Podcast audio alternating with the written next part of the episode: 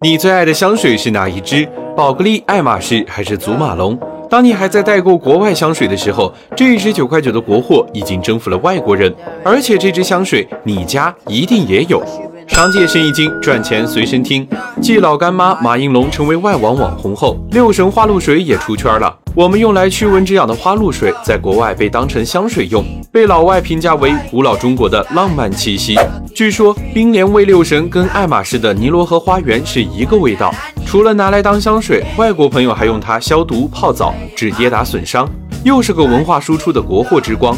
如果说在国外爆火是因为老外太会玩，那六神在国内三十年不衰的秘诀，则是因为这个一九九零年诞生的九零后太懂怎么和年轻人打交道了。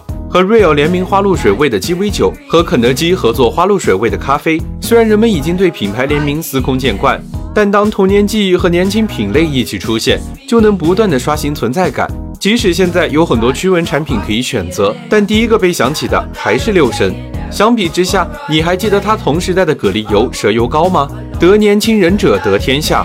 来一个无奖竞猜，你知道六神花露水的英文名是什么吗？